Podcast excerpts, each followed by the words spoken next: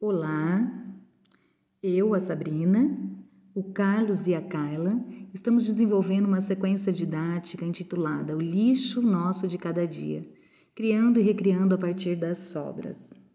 Com esse trabalho, a gente pretende abordar a importância da reciclagem para o meio ambiente é, e, a, e de uma forma a unir a criação artística e a tecnologia dentro de metodologias ativas.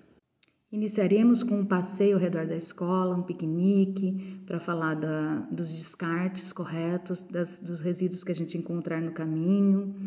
E depois disso, a gente vai trabalhar o corpo, né? expressão corporal, a partir do conceito de, de escultura, né? trabalhar bastante a questão da, da criação das estátuas, né? esculturas escultura viva, tra trabalho corporal, e a partir disso a gente vai pedir para que eles tragam materiais que possam ser reutilizados e que façam parte do descarte da casa deles, da, do lixo que eles, que, que, a família de cada um produz e que eles vão trazendo para a classe. E depois disso a gente vai construir um boneco com base nesses descartes, um boneco de materiais reciclados, uma escultura.